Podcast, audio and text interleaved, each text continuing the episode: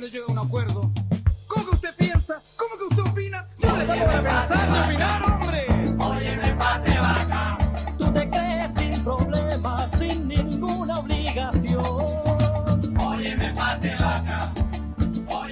Muy buenos días a todos y a todas, bienvenidos y bienvenidas a Radio Nuevo Mundo 102.3 en Curicó. Estamos en esta mañana de 23 de septiembre del 2023, saludándoles e invitándoles a participar, a escuchar, a compartir el programa de cada sábado. Manifiéstate a través de la señal de la verdad. Estamos en esta jornada nublada, ya es primavera, vamos a esperar a ver cuándo empieza a notarse aquello, pero bueno, eh, seguimos acá en la radio.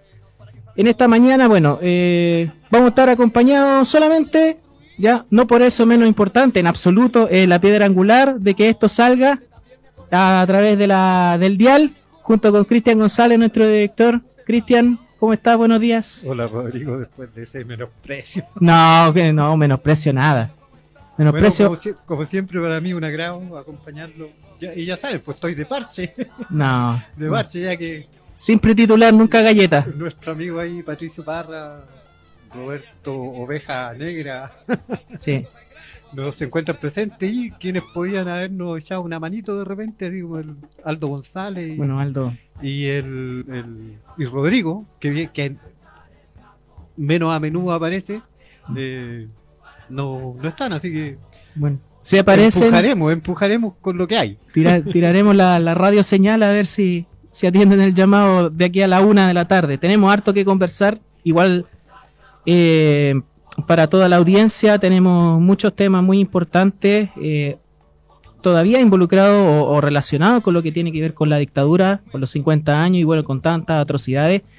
Eh, las revelaciones sobre el uso de hornos para desaparecer personas por parte de la pesquera Arauco en dictadura, eh, los delincuentes de Pinochet, narcotráfico y embargo de dineros, entre tantas cosas, temas de actualidad local, lo que en la jornada del jueves eh, de alguna manera se supo, pero es algo que ya se viene viendo desde hace muchísimo tiempo relacionado con los, eh, con los movimientos que se reivindicaban por la lucha mapuche y donde dentro de los, de los actos en realidad utilizaban la causa para cometer delitos, donde hay policías involucrados, aunque la, la televisión no lo quiera decir. El sobreseimiento del, compañero Daniel Jadwe en el caso inmobiliaria, que además destapó la olla, una olla de corrupción en ese tema. Eh, tema de actualidad, bueno, el robo de agua por parte de un senador de RN, del mismo partido de Hugo de Galilea, en el caso de la región de Atacama, Rafael Proens. Eh, el que se sepa, in- incluso la visita de autoridades de gobierno en la jornada de ayer a la región del Maule, en particular a la provincia de Curicó, Romeral, Rauco, con eh, presencia de equipo ministerial. Y bueno, lo que ya nos debería empezar a preocupar y a colocar en posición respecto al proceso constitucional y a esta regresión a 1580, literalmente, que propone la ultraderecha en materia de derechos de todo tipo, de libertades personales y además eh, particularmente puesto el foco sobre las personas más vulnerables del país y sobre las mujeres. O sea, la regresión de la propuesta de la ultraderecha a volver a tiempos realmente nefastos desde hace siglos, ni siquiera ya décadas, siglos. Em, ya estamos al aire para la audiencia a través del Facebook Live también de Nuevo Mundo Curicó y a través de Manifiéstate. Ya tenemos eh, compartido el programa, la emisión. Si hay alguna dificultad, por favor que nos lo hagan saber a través del eh, chat en vivo. Em, el primer tema lo relacionado con la pesquera Arauco de propiedad de la familia Angelini, eh, propiedad de parte de las familias de este país que se beneficiaron claramente con la dictadura y nuevas aberraciones. Cuando salió esta noticia, aparte del, impacto humano o el impacto inmediato, eh, uno se hacía la pregunta de cuántas aberraciones más quedan por conocer y formas de aberraciones ante todo, porque muchas cuestiones ya las conocemos, ya eh, muchas cosas todavía siguen en el silencio por parte de de las fuerzas militares, de la iglesia, de civiles cómplices, pero saber sobre este tipo de prácticas que literalmente em, ya equiparan al pinochetismo con el nacionalsocialismo, con el, con el nazismo, en sus prácticas, en todo orden. Y no es una cuestión antojadiza hacer esa comparación porque es evidente, evidente las revelaciones a partir de, bueno, la primera eh, fuente de noticias de esta situación es el portal ecoceanos.cl, que es un portal que está dedicado a la información sobre el mar en general, eh, sustentabilidad, eh, manejo de, la, de, las, de los ecosistemas, pero también haciendo hincapié de la industria pesquera y todo su alcance. El titular yo creo que dice prácticamente todo, más allá de los detalles que podemos, podemos ir comentando, Cristian, eh, sobre esta situación. Dictadura cívico-militar, y ya le podríamos agregar empresarial, ¿ya? porque los empresarios son parte de la dictadura, de la gestación del golpe de Estado y lo que vino después, utilizó a compañía pesquera para hacer desaparecer a prisioneros transformados en harina de pescado. En estos meses, en esta semana donde hemos escuchado tanta estupidez, tanta aberración negacionista, que incluso esta noticia no le dan el crédito, ¿ya?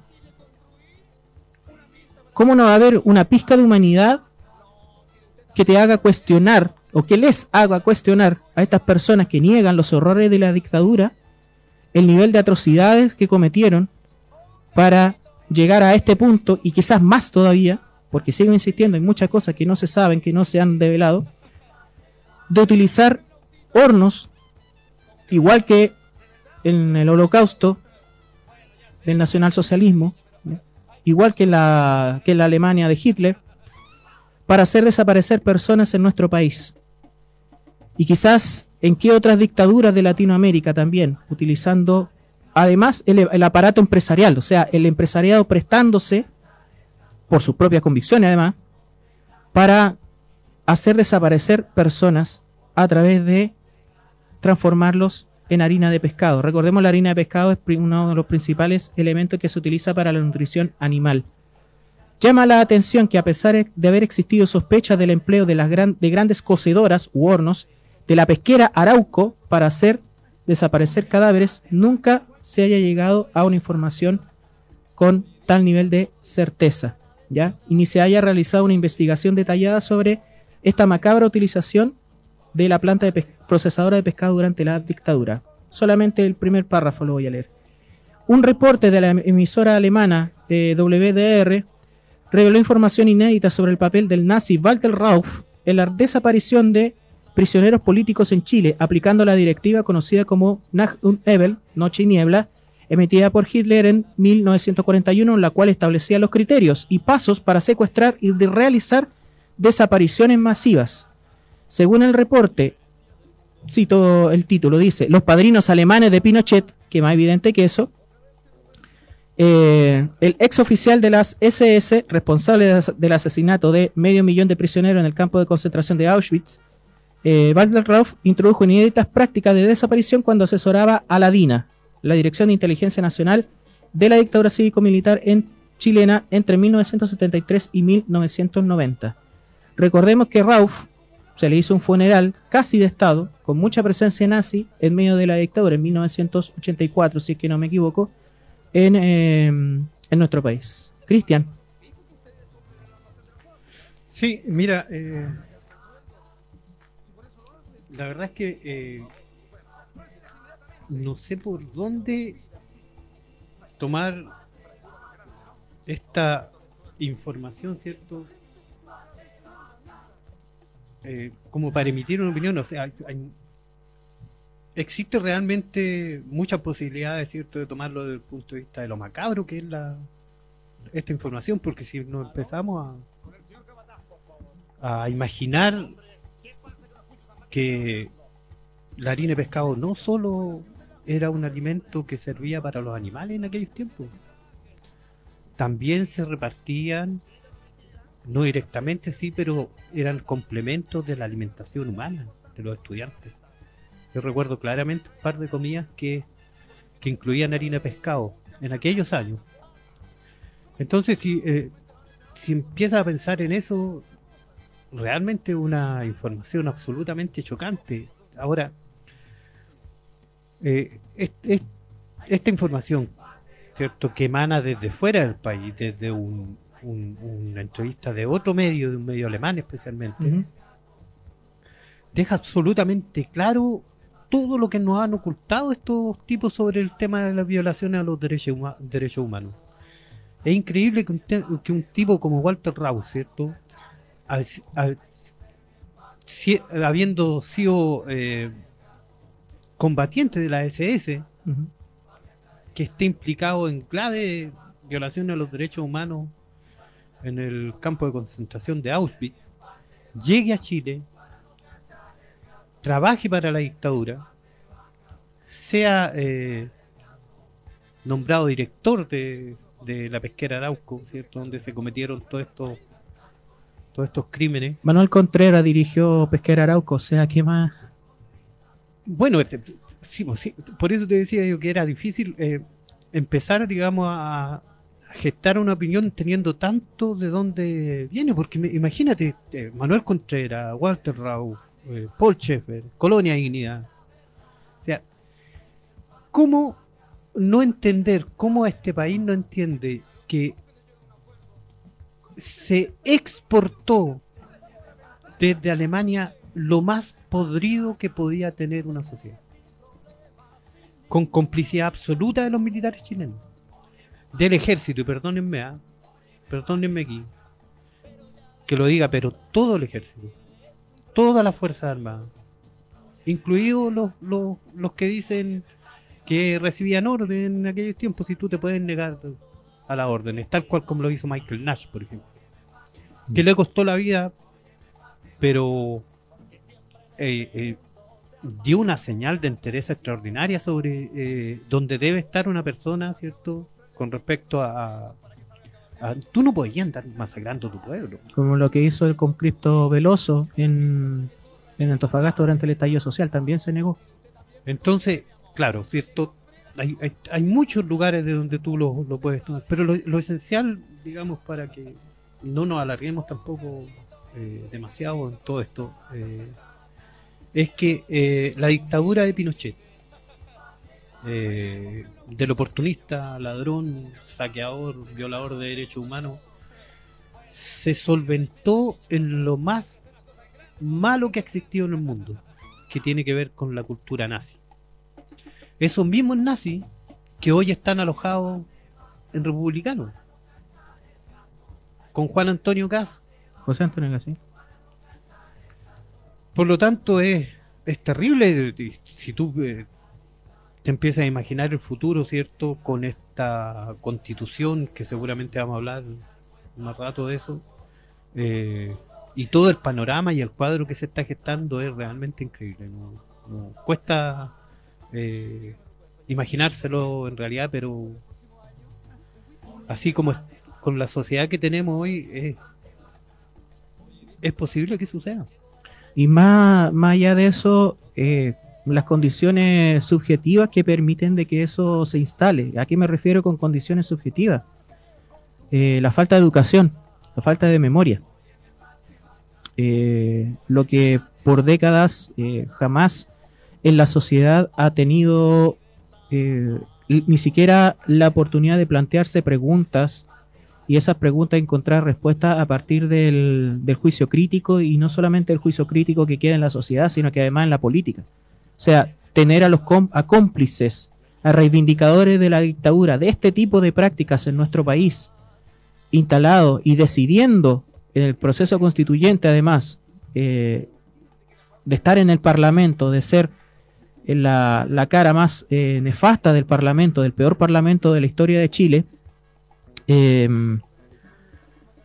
nos da cuenta de toda esa, toda esa falta de educación que por décadas llevaron a que en este país, a pesar de todas esas atrocidades, las ya sabidas y las que nos estamos enterando, todavía tengan cabida defensores de la dictadura.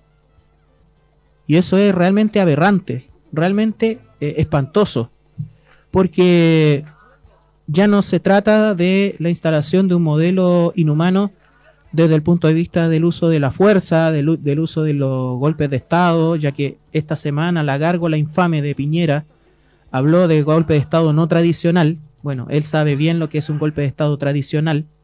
¿ya? Eh, de lo que mm, de lo que son capaces de hacer en nuestro país. ¿Ya?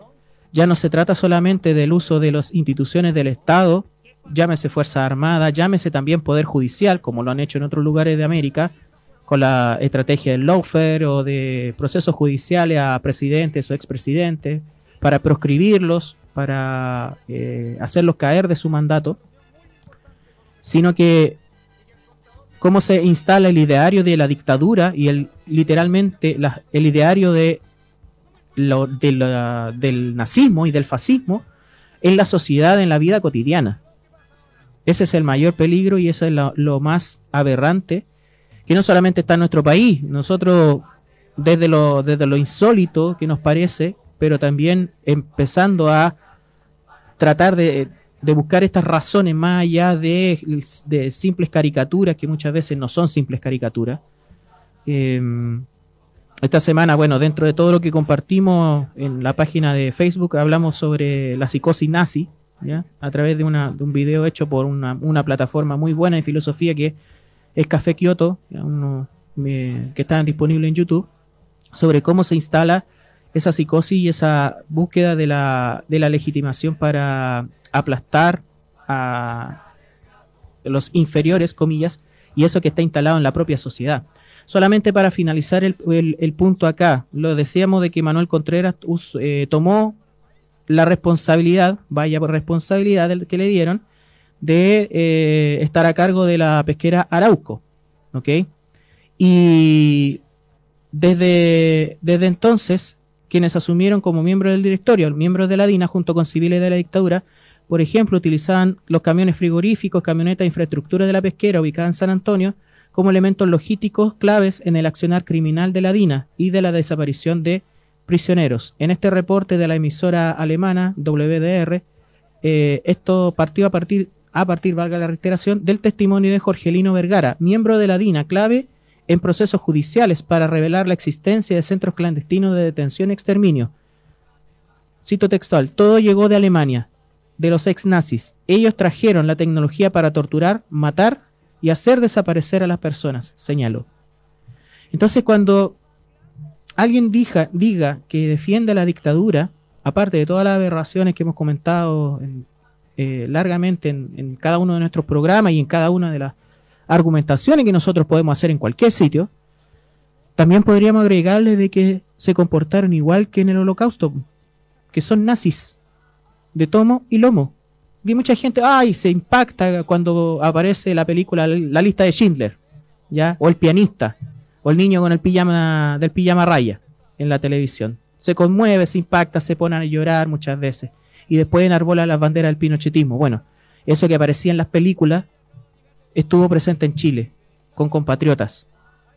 Para que quede claro también a la eh, hipócrita sociedad chilena, a la- al pinochetismo, de que cuando se habla de Pinochet también se habla de desaparecer gente quemándola en hornos. Bueno, para, para entregar un detalle también, eh, Walter Rauff eh, llevaba desde la década del 60 prácticamente en Chile. ¿eh? Y se intentó extraditar en algún momento y la Corte Suprema eh, deslegitimó el, el- esa extradición porque llevaba más de 15 años, digamos, prescrito el- el, El delito. el delito. Una cuestión impensada para estos tiempos, para que nos demos cuenta cómo estamos retrocediendo los chilenos, en, realidad con respecto a, la, al, a lo que ha evolucionado el resto del, planeta.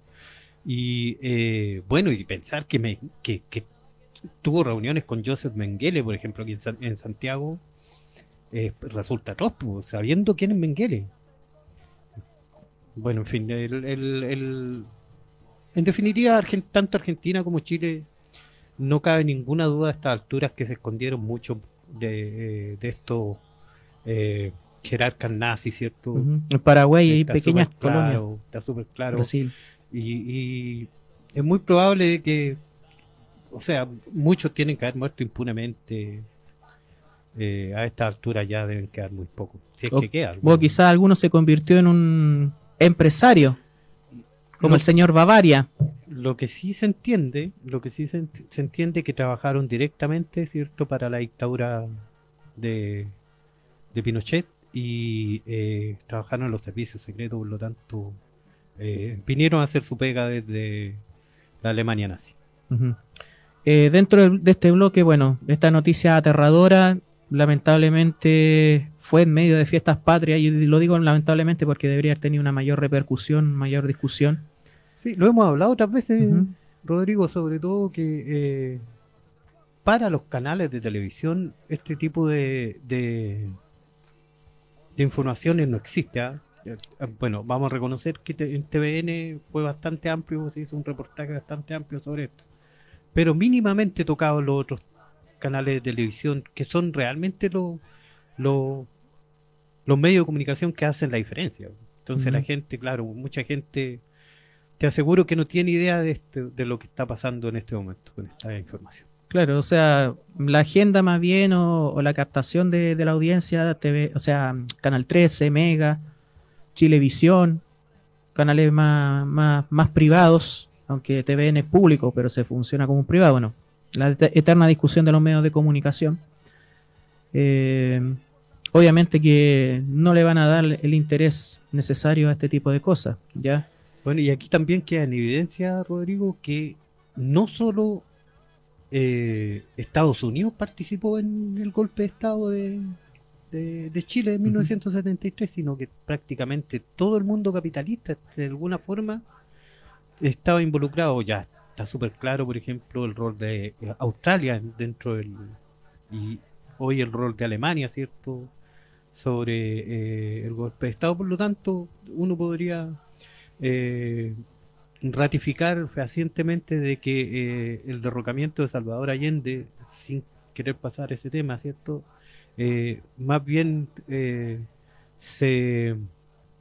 Fue un asunto internacional. Sí, fue un asunto de, de- de no querer que el, el sistema chileno, este sistema innovador, ¿cierto? Donde se llegaba al poder a través de la urna, un presidente socialista y se implementaba el socialismo en, en paz, digamos, eh, tenían que pararlo a, a toda costa, si no podría haber sido muy peligroso para su interés.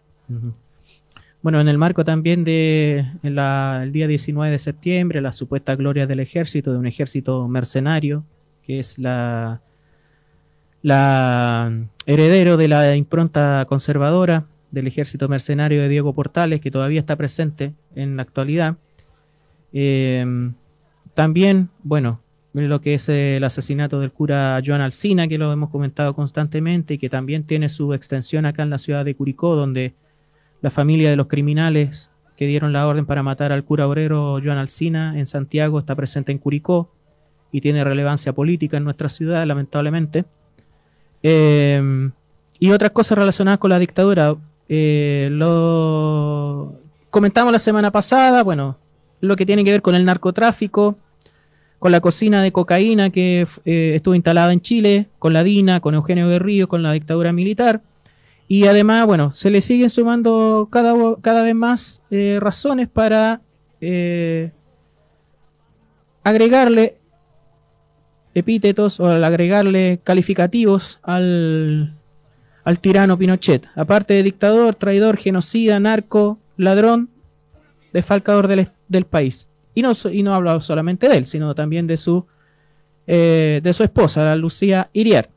3 mil millones incautados al dictador por el caso Riggs. Se trata de dinero liquidado de tres depósitos a plazo que los herederos del dictador no reclamaron. Más de 3 mil millones de pesos fueron traspasados a la Corporación Administrativa del Poder Judicial correspondientes al dinero incautado a Augusto Pinochet. El monto corresponde a lo, vuelvo a, reiterar la palabra in- incautado, al fallecido dictador en agosto de 2004 en medio de la investigación a su patrimonio por el caso Riggs. Este caso que al final eh, era por lo que más fue perseguido. Si lo llevamos de alguna manera muchas veces los dictadores no caen por sus atrocidades contra otros seres humanos, caen por ladrones. Así como los grandes eh, mafiosos o los grandes eh, ladrones o las eh, organizaciones de criminales. Caen por el dinero. Bueno, también por el dinero cae, en este caso, la familia del tirano con esta incautación de más de 3 mil millones de pesos. Ahí tienen un casito, ya que hablan tanto de caso fundación y toda la cosa. Recordar que Son Pinochet como tenía más de 10 eh, identidades falsas. Daniel López, La más, la más la conocida, más conocida era de Daniel López. que es precisamente el Banco. Así es. Así que Daniel López, alias, bueno, no sé cuál es el alias, cuál es el real, porque en, la- en el ámbito delincuencial, como que se mezclan las identidades, ¿no? Eh, el tirano Augusto Pinochet, 3 mil millones eh, de incautación por todos los robos, por todas estas cuentas ilícitas en el Banco Rix. Hay, que- hay que preguntarse por qué esos 3 mil millones no son reclamados por la familia de Pinochet, por su heredero. Habrá, porque habrá que investigar su origen. Claro, porque vinculada, claro, no, no se iban a arriesgar a, a que a caer presos por cómplice o lo que sea al reclamar esos dineros. Y bueno, un complemento de lo que hablábamos la semana pasada, eh, de lo del narcotráfico, eh, el rol que tiene el actual, actual, en el presente, eh, integrante del Consejo Constitucional, votado por la ciudadanía, para peor todavía, Edmundo Luchanz, de la UDI, exdiputado, donde dentro del reportaje de CIPER sobre los negocios y condenas de narcotraficantes vinculados con la familia Pinochet Iriart, se develó vínculos con el bufete de abogados de Edmundo Luchanz, exdiputado de la UDI, diputado de la zona sur de nuestro país, creo que la región de los lagos, si no me equivoco, eh, y actual presidente de la Comisión Sistema Político, Reforma Constitucional y Forma de Estado. O sea, este narcotraficante está definiendo la forma del Estado en el Consejo Constitucional actual. Y tanto que reclamaban de la tía Pikachu, tanto que reclamaron con el eh, Gil que votó desde la ducha, tanto que reclamaron con tantas cosas del proceso constitucional anterior. Hablaban del pelado Bade, pero el pelado Bade no escribió nada. Acá tenemos un cómplice de la dictadura Es un pan de Dios el pelado va de al lado de estos, po, del narcotráfico. Bueno, eso también muestra la hipocresía y la falta de memoria en este país que lleva a este personaje todavía decidir los rumbos, los rumbos de la nación. Eh, en, estas, eh, en estas develaciones de CIPER, ¿ya? Eh, en una parte titulada Los negocios, propiedades y condenas de los traficantes vinculados con Pinochet y empre- se enfoca en una empresa usada como fachada para negocio de narcotráfico. Lo clásico, ¿ya? Que tendría vínculos con personas de la derecha y la dictadura militar empresarial. Ya, dentro del, del detalle, muchos de ellos, cómo utilizaban eh, a través de funcionarios de impuestos internos la, em, la oficina de una eh, empresa de nombre Focus, filial en el país de una compañía que armaba camiones con piezas de segunda mano importadas de Europa, usada como fachada, y bajo el control de narcos colombianos que traficaban hacia Canadá. Ahí ya se suma otra cosa, el transporte. ¿Ya? En la que eran socios Augusto y Marco Antonio Pinochet Iriart, hijos del dictador. ¿Ya? O sea, dentro de todo esto, el, estudio legal de Eluchans vinculado con el blanqueo de estas empresas. ¿Ya? Bueno, el, detalle es mucho más extenso, donde se cruzan traficantes de armas, donde se cruzan traficantes de droga, que eh, jamás se enfrentaron a la justicia chilena y que, por ejemplo, arrancaron a otros países. ¿ya?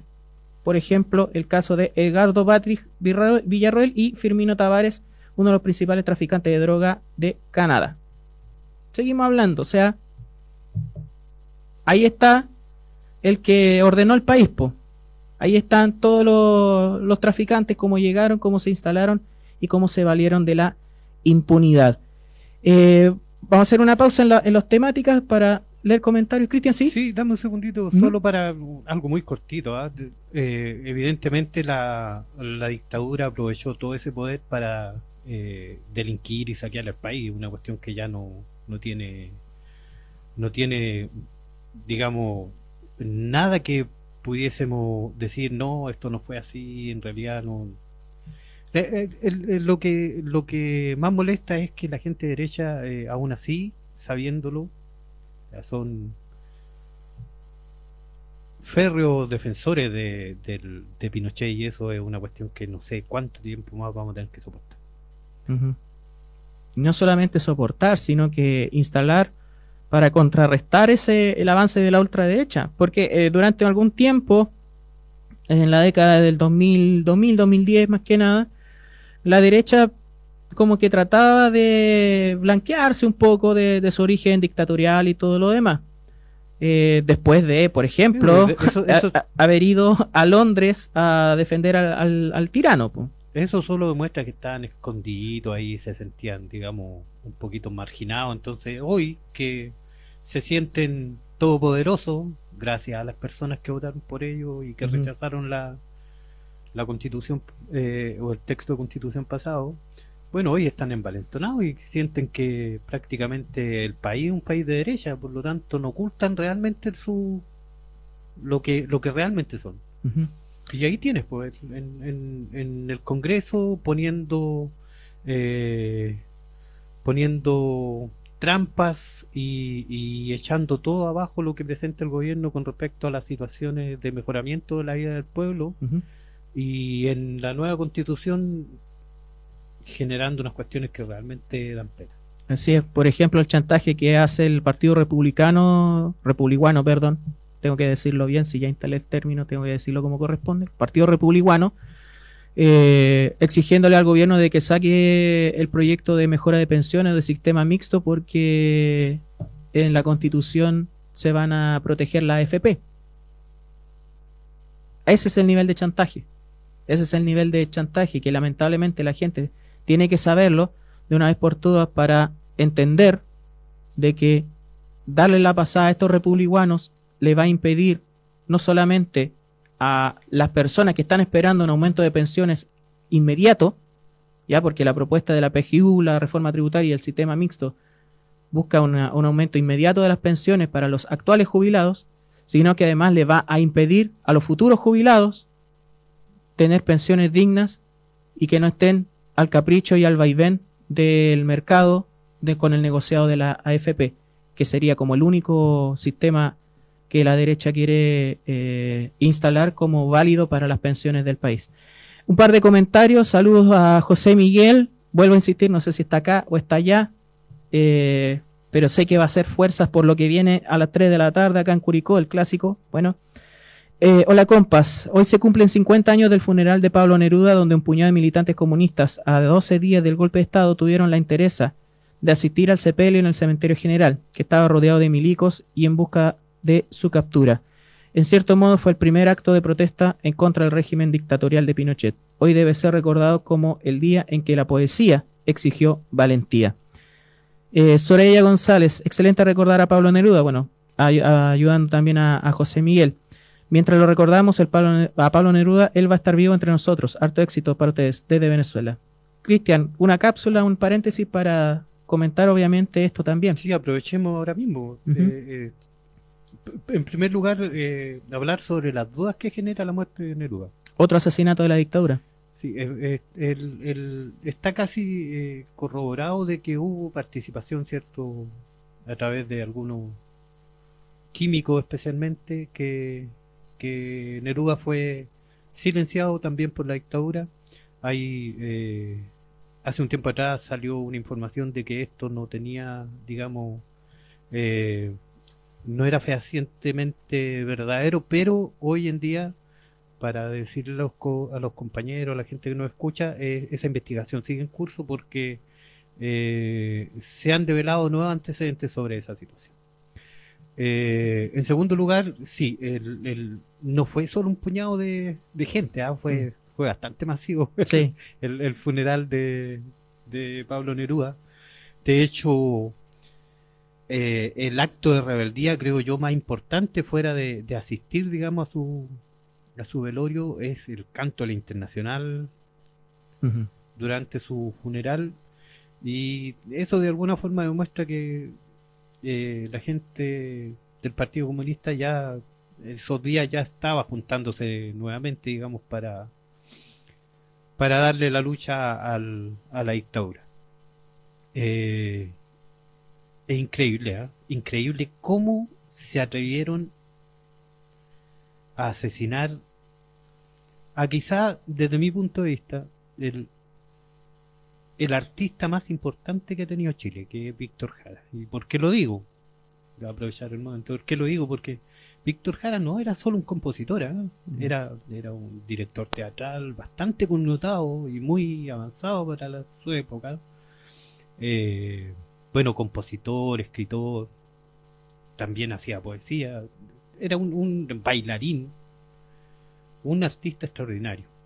Y imagina eh, perder a Pablo Neruda, un hombre que conocido a nivel universal ya en esa época. Si no es que eh, después se hiciera como Víctor Jara tan conocido Neruda por, por, por su poesía, sino que en ese momento ya era un connotado eh, embajador de la cultura chilena. Y se atrevieron a tanto, a tanto eso deja, lo deja uno. ¿Cuál hubiera sido, me pregunto yo, eh, el futuro de Violeta Parra si hubiese estado en, Claro. en- si hubiese, le hubiese tocado vivir la dictadura? Bueno, pero no estuvo tan lejos de, bueno, Recibió Contexto- prácticamente la misma, la misma, eh, el mismo remedio, digamos, la misma medida de, de esa- de esa sociedad, ¿cierto? bueno, también de, contextualizando los tiempos de la ley maldita, Claro, claro. la- Claro, el, el, el- todo. Claro, la prisión de sus hermanos, por ejemplo. Realmente, realmente espantoso. Pero bueno, eso demuestra de que al final ellos asesinaron no solamente militancia, sino que también la cultura y el alma de un país. O sea, los años 70 fueron profundamente oscuros en nuestro país. Hay un radioteatro, hay un radioteatro que se llama El Funeral Vigilado, que eh, está basado precisamente en el funeral de, de Pablo Neruda. Se puede, me imagino yo que debe haber algún archivo por ahí en YouTube o en alguna parte. No lo he buscado, pero debería existir. El funeral vigilado para que lo bastante fehaciente lo que pasó ahí en, en ese momento. Y lo invitamos también a, a que la gente lo pueda buscar si es que lo logra encontrar, o si lo encontramos nosotros de alguna forma poder compartirlo también. Ah, Es, es- es- es un radioteatro y además en algún momento hubo una obra de teatro también presentada en el escenario y todo. Me recuerdo que una de las de las protagonistas de esta de este de esta obra era María Canepa, gran una gran eh, y Parada también era uno de los protagonistas de este de esta obra teatral. Eh, bueno, nos quedan 15 minutos para la pausa y quiero de- destinarlo a, lo local. Eh, ya he dicho de que se juntan varias cosas durante mucho tiempo y no le damos un poco la, la, eh, la connotación para hablar de Curicó, de, de este latifundio, de la comarca. Bueno, utilice todos los conceptos que quiera usted en su casa. Eh, y más que nada hablar de, de cómo se mueven las cosas en nuestra ciudad desde el punto de vista del clientelismo del dinero, del tema económico. Eh, sobre todo desde el punto de vista de, de las campañas políticas, de- sobre todo de lo que es cómo instalarse en la sociedad, cómo instalarse como referente en las poblaciones, en- con los vecinos, etcétera, etcétera, que es algo que no es nada nuevo, es la manera de hacer política en la ciudad de Curicó, eh, y que tergiversa absolutamente no solamente la- lo que es la acción de la política, sino que también eh, el valor que se le da desde la ciudadanía a la democracia, ¿ya? Para, en, condiciones de, de juego, por así decir, en condiciones de, de- de disputar la, la confianza de las personas para la elección de autoridades, pero no solamente para la elección de autoridades, sino que también para generar empoderamiento, gobernanza en la, entre las propias personas. Eh, de alguna manera, bueno, el caso convenios también en la región del Maule encuentra esta semana una, eh, una respuesta, o en las últimas semanas en realidad, porque ya se han conocido antecedentes de vinculaciones eh, del caso eh, convenios que atañen al gobierno regional, a la gobernadora Cristina Bravo. Eh, la mayoría de las de las vinculaciones del caso convenio en realidad tienen poco que ver con el gobierno, salvo el caso del ex de, de Vivienda y Urbanismo, Rodrigo Sepúlveda, creo que es el nombre, ¿sí? Que esta semana se. Que a mm, propósito era de C. que era de C y que más que nada de ser de C era un busca, busca lugar, ¿ya? Un olfatillo como. Un como- deseo. un DC, ya. Como y lobo. digámoslo como tal, un DC. Bueno, se demuestran por sus acciones estos, estos olfatillos. Y bueno, hace tiempo que son temas que están instalados en la, en la opinión o que se plantean de, de la discusión y todo lo demás, pero que tienen poco impacto en realidad. Los lazos familiares con fundaciones, bueno, acá vo- voy a citar el medio, el medio público.cl, sobre un- la Fundación Semilla, que recibió de manera directa por parte de la máxima autoridad la suma de 271 millones de, de pesos, perdón, en el año 2022 y en una sola cuota. Lo mismo que se le cuestionaba, por ejemplo, a Democracia Viva en Antofagasta, en otras regiones del país, sobre las asignaciones directas en poco plazo. De hecho, el caso Democracia Viva, eh, eh, con que se ha atacado al gobierno, con que se atacó a, a- a la estructura, sobre todo, bueno, Giorgio Jackson, al Partido Revolución Democrática, eh, ya está dando cuenta de simplemente las prácticas que hacía esta fundación, que obviamente no la legitimamos para nada, ¿ya? Y que son parte de una trama de corrupción, ¿ya? La misma corrupción que, por ejemplo, con miles de millones de pesos están asociadas a Fundación en la Araucanía y todo lo demás. La gente lo puede interpretar como empate, pero aquí hemos dicho reiteradamente de que acá no hay empate, sino que una derrota 2 a 0 de la ciudadanía respecto a la corrupción. Y yo recuerdo cuando empezaron a hablarse sobre estos temas del caso Fundaciones eh, o del caso convenio en la región del Maule y toda su arista, incluso con concejales pidiendo pega a la propia Cristina Bravo y todo lo demás, eh, salieron inmediato a responder en los medios hegemónicos de Curicó, Condel, BLN y todo lo demás, ¿ya? Aquí quizá la capacidad de respuesta no fue tal porque ya las evidencias son demasiado, demasiado grandes.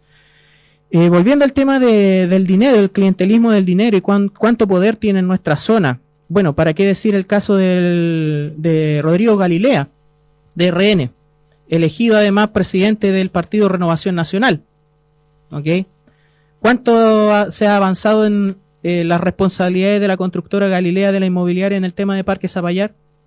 ¿O solamente ya pasó la anécdota, como tantas anécdotas en la ciudad de Curicó, mostrando el poder del dinero y la corrupción que existe, eh, sobre todo en el aparato público, en el aparato municipal ante todo, recordando de que en esos años de formulación del plano regulador de Curicó estaba la derecha en el poder. Estaban Celso Morales, estaba Hugo Rey, estaba Galilea, que después se convirtieron en autoridad en otro rango, diputado, senador o intendente. Eh, lo riesgoso que es es este clientelismo del dinero con que se compra a la gente, con que se compra la voluntad de las personas. Eh, y lo vemos acá, en Curicó, sobre todo con los más vulnerables. La UDI, como ocupa eso para, eh, a través de los bingos, a través de, de un montón de actividades que tienen poco de caridad y mucho de compra de voluntad en la ciudad de Curicó, de condicionar a las personas en los sectores populares por resolverle un, por- un problema puntual que en realidad tiene que ver con una cuestión mucho más de fondo, con lo estructural, en la salud, en la vivienda, en, eh, en, el- en infraestructura para, para la recreación, etcétera, etcétera. Pero sobre todo con el tema de la salud, o sea, hacer eh, show a partir de problemas de salud en un país que necesita una salud pública fuerte, solamente muestra la precariedad de la, del sistema de salud de nuestro país. Y donde estos políticos de derecha o civiles de derecha que quieren ser políticos, que quieren ser autoridades, porque después voy a hablar del, de, otro, de otro caso, no van al problema real de por qué la gente tiene que recurrir a estos sistemas de caridad para poder eh, solventar los gastos médicos. ¿Ya? Esto lo está haciendo hace muchísimo tiempo la UDI. Hace unas, semanas conversábamos sobre cómo la UDI, cómo era posible de que en las poblaciones post dictadura la UDI haya entrado tan fuerte a hacer hasta considerarse a sí mismo un partido popular.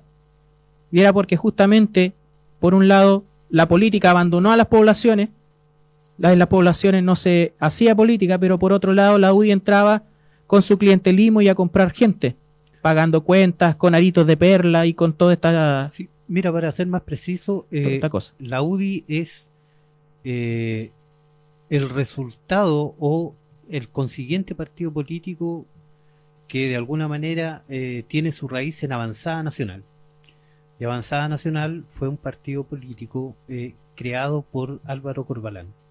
Con la CNI. Y ellos fueron los que se metieron en las poblaciones, de alguna manera desplazando a la izquierda que en algún momento, pero por una cuestión muy simple, ¿ah? muy simple, pero que no me gustaría que se tomara de mala manera, porque las necesidades humanas, las necesidades de los seres humanos cuando no son cubiertas, obviamente eh, el ser humano va a, a poner su esperanza en quien sí se las cubre inmediatamente.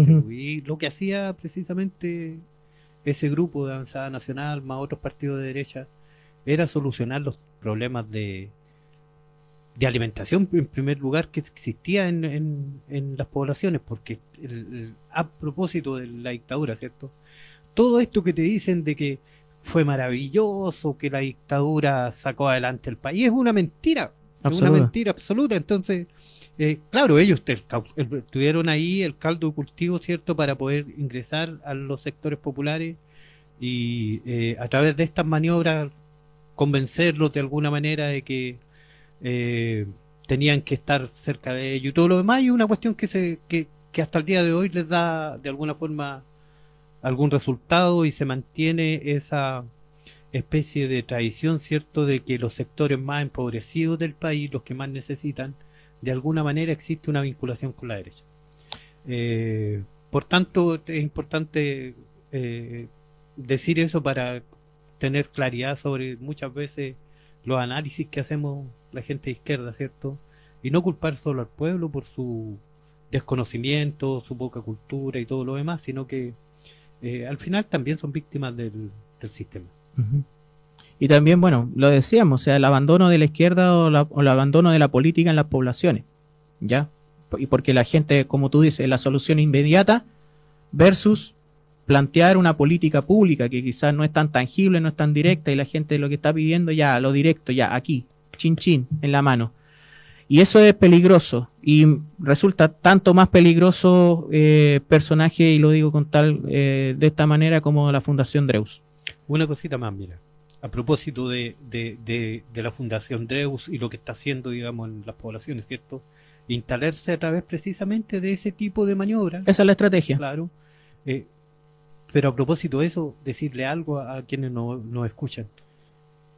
La nueva constitución, la que pretenden que, eh, eh, que salga a la luz, ¿cierto? La que vamos a tener que votar dentro de poco tiempo más, margina completamente al Estado de poder generar algún tipo de solución precisamente para ese tipo de cosas. Por ejemplo, para los problemas de vivienda en, con, que provocó la constructora Galilea, ¿cierto? A estas personas que les provocó un- un- una pérdida de patrimonio. El Estado en esa constitución no va a poder hacer nada porque está completamente eh, disminuido a su mínima expresión. Exactamente. Bueno, para reiterar esto del, del tema de Dreu, que, bueno, ya se sabe de que amigo de Francisco Malvado, Pancho Malo, ya, un tipo homicida, un tipo delincuente, que hizo el Tony en la parada militar, ya. Y eso dice mucho de, de cuál es la impronta de, esta, de estas personas, pues. ¿Ya? Independiente de que no, de que haya tenido gente conocida de, de- de- la tortura o qué sé yo, todos esos argumentos que realmente ya eh, pueden engatusar a mucha gente, pero a otros no. O sea, no nacimos ayer. Sobre todo en la ciudad de Curicó, donde al final todo es un pañuelo. O sea, una persona que pretendió en su momento ser candidato del Partido Progresista de Marco Enrique Menami, ¿cómo se vincula con, con Pancho Malo? Ahora, bueno, eso dice también de cuál es la calidad de la política en la ciudad de Curicó. Y el comprar voluntades por un tema de dinero, ¿ya? Muchas veces sin el permiso de la junta de vecinos, sin el permiso de, eh, de las comunidades, entrando casi con, con una topadora para después hacerse la publicidad. Lamentablemente, es el tipo de política que se está imponiendo en los sectores populares de Curicó. Y tiene que ver también con el abandono de la política a la larga y el abandono o la eh, falta de eh, percepción de la presencia del Estado, instituciones del Estado, incluyendo municipalidad, para solucionar cosas de la vida cotidiana de las personas. Y aquí quiero agregar otro punto antes de eh, cerrar este primer bloque. Como también el empresariado se está aprovechando de la, de la desgracia de las inundaciones en la ciudad de Curicó. Bueno, lo decía con el tema del Parque Zapallar, porque al final, si se le da más poder al, al, al privado, ya no te van a tratar como, eh, como ciudadano afectado, te van a tratar bajo las leyes del mercado, como consumidor. Y ya el empresariado está en contra de darle más derechos a los consumidores, ¿ya? A los clientes. Sea, más desigual va a ser la relación, por ejemplo, de estos propietarios ante una futura inundación, con la constitución que están escribiendo eh, los republicanos, la derecha en estos momentos, frente a las responsabilidades del mundo privado. Acá hay un ejemplo tangible. ¿Ok? Eh, ¿Por qué lo digo? Porque hace unas semanas, creo que no más allá una reunión de la comunidad de Tutuquén Alto, muy afectada por las inundaciones, por todo este desastre, con empresarios frutícolas, con empresarios de la zona. ¿Y cuál es lo que estaban tratando de instalar? Estos empresarios presentándole un proyecto a la comunidad, a las personas para encauzar el río, para que se eviten nuevas inundaciones, para que no haya más problemas, pero ya tirando el tejo pasado de la eh, ausencia del Estado, de que el gobierno no hace nada, de que el gobierno no está presente. Miren, si ustedes nos apoyan, les presentamos este proyecto. Todo desde el mundo privado. Obviamente los mayores interesados tienen que ver con las frutícolas. Tienen que ver con el empresario que está instalado en la zona de Tutuquén Alto, del Maitenal, de todo el sector de la isla, etcétera, etcétera. Pero ya están dejando el tejo pasado para que las comunidades todavía en estado de shock, todavía en estado de eh, conmoción por lo sucedido con las inundaciones, vayan y le respalden esto al empresariado para que vayan donde las autoridades y prácticamente le impongan un proyecto de eh, enrocado y de eh, encauzamiento de los ríos, tanto del río Teno como del caso del, del Lontué, obviamente. Entonces, el asunto es cómo se mueve el dinero para comprar las voluntades de las personas en todo nivel y, ni y además aprovechándose del estado de shock y de conmoción de un montón de situaciones, de las situaciones de salud, pero también de las tragedias o los desastres naturales, que volvemos a insistir que tienen poco de natural y mucho de explotación y de saqueo. Porque cuántos de las maquinarias que se están moviendo para abrir camino, que tienen que ser contratadas como servicio privado, son las mismas que le sacan los áridos a los ríos y los dejan vulnerables para eh, estos desastres naturales también. Entonces, mucho cuidado y también un mensaje con todo esto, decir de que la política de Curicó se merece mucho más que el comprar voluntades a punta de dinero. Yo creo y pienso y creo en esa política que puede llegar a la ciudadanía con todas las dificultades que puedan existir, también con una con un coraje de la izquierda, que exista ese coraje, para llegar a las personas y plantearle una solución a la vida de las personas sin tener que pasar por sobre su propia dignidad y tener que literalmente vender su dignidad por resolver un problema puntual, sino que generar las condiciones de manera colectiva para poder tener una vida mejor a nivel país y también a nivel de Curico. ¿Ya? Lamentablemente nuestra ciudad todavía está muy supeditada a lo que son los mecenas, los grandes, los grandes eh, dadivosos, que en realidad de dadivoso tienen poco y mucho de interés. Vamos a una pausa, Cristian, y volvemos a Radio Nuevo Mundo 102.3 en Curico.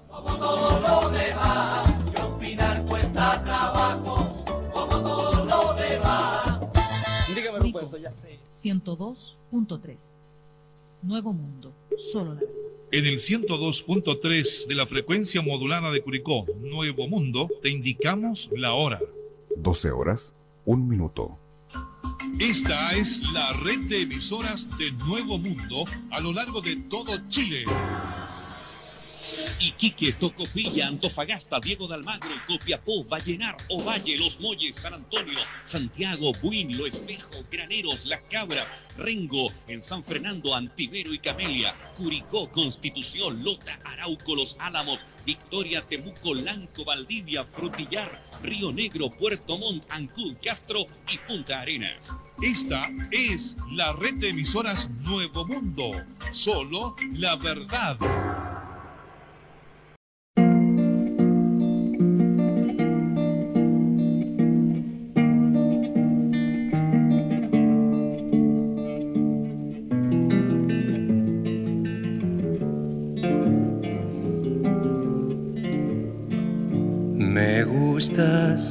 Cuando callas porque estás como ausente y me oyes desde lejos y mi voz no te toca. Parece que los ojos se tuvieran volado y parece que un beso te cerrara la boca.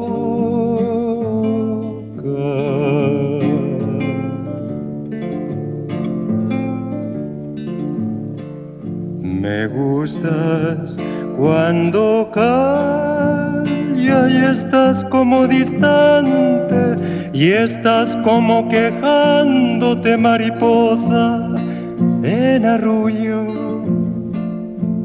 y me oyes desde lejos y mi voz no te alcanza.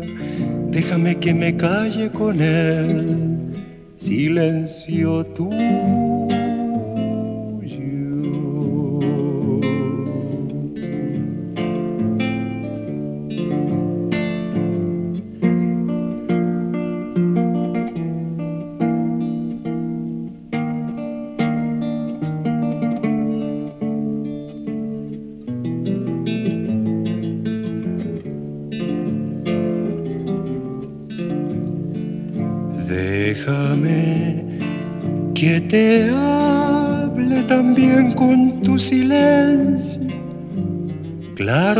Una lámpara, simple como un anillo. Te pareces a la noche, callada y constelada, tu silencio es de estrella tan lejano y sencillo.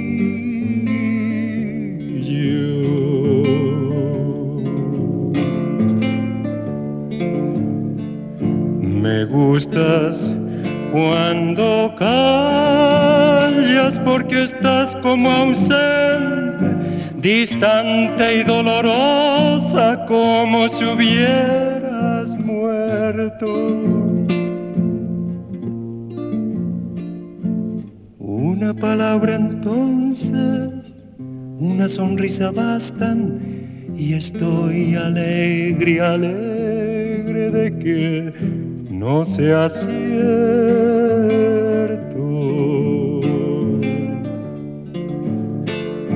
Una palabra entonces, una sonrisa bastan y estoy alegre, alegre, alegre de que no sea cierto.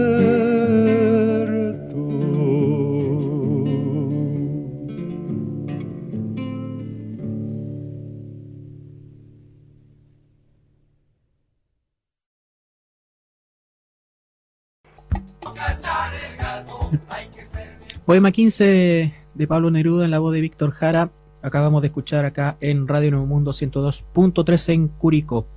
Eh, un par de cositas antes de saltar al siguiente tema. Bueno, también relacionado con lo local, esta semana se difundió, se presentó eh, la propuesta de trazado para el bypass de Curicó. Hay dos propuestas, una que va por el sector eh, poniente y otra por el sector oriente. Del sector poniente cruzando desde, desde Teno hacia el sector de los Guindos, por el curso del río Teno, para salir a Tutuquén y después hacia eh, Lo Valdivia, la isla, bueno, todo lo que es el sector de Sagrada Familia. Y otra propuesta que va por el sector oriente, que incluiría una, la construcción de, una, eh, de un puente, de un viaducto sobre el río Lontué, eh, antes de dirigirse por el sector de, eh, de la obra, por eh, salir a Zapallar, Los Cristales, Romeral, hasta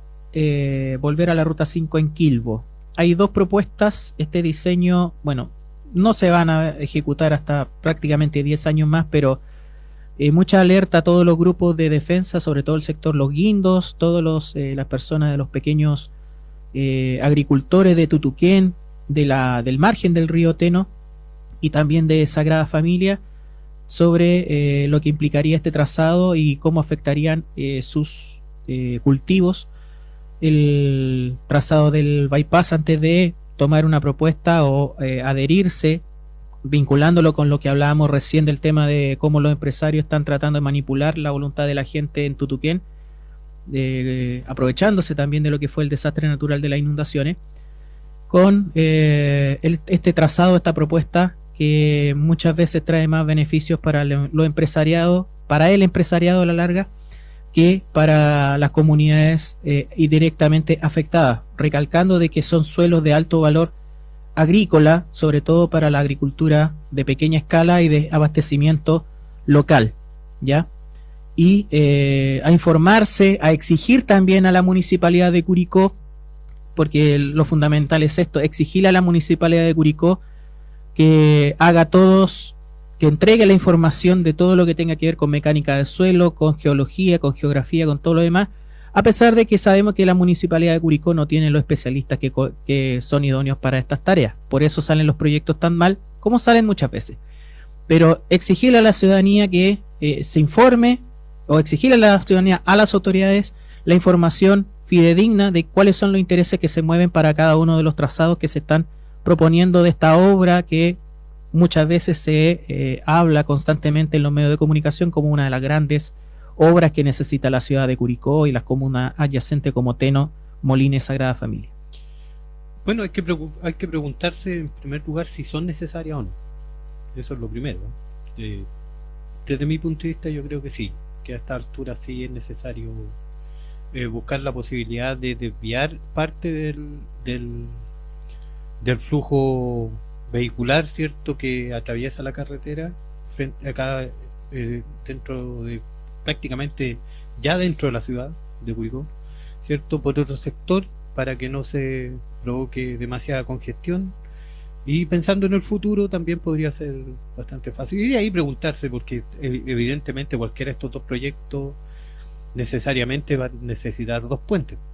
Exacto. Dos puentes. a lo menos. Claro, necesario. Y de grande envergadura, por ejemplo, el pasar por el Huayquillo, ¿cierto? Y el otro es...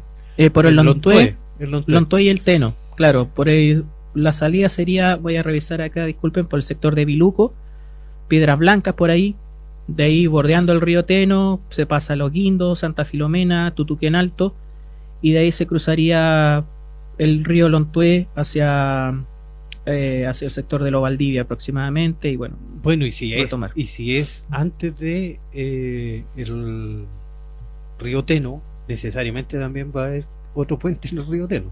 Además además. Sí mira yo yo, yo creo que hay hay bastante camino hecho ahí pero bueno no nos corresponde a nosotros eh, dar como señales de qué sería lo mejor ¿ah? yo, creo que lo mejor en todo caso es bordeando la ribera del Rauco creo yo, para impactar lo menos posible precisamente a los terrenos eh, de los agricultores. Y además que se necesita un puente para, mi, para los temas de la llegada de este Sagrada Familia rápidamente acá al hospital nuevo. Claro. Por lo tanto, pensando en todas esas cosas que pueden influir en, el, en, que se realice un buen proyecto, si es que es necesario, lo ponemos de nuevo ahí en, perspectiva. Eh, aparentemente eh, habría por el sector eh, poniente acá, ¿cierto? Habría una una mayor economía incluso dentro de lo que tuviese que invertir el Estado para realizarlo. Claro, hay distintas evaluaciones del Ministerio de Desarrollo Social, bueno, distintos parámetros para optar por uno u otro proyecto. El tema es que no le embolinen la perdiz con argumentaciones que no son tales a la ciudadanía para respaldar eh, ciertos proyectos o ciertas ideas. Eh, Pamela San Martín nos habla, bueno, relacionado con el tema cultural del bloque anterior, no olvidemos la quema masiva de libros también, un ejemplo de lo que fue la dictadura en sus primeros días, eh, al estilo hitleriano, de quemar la cultura, de quemar los libros.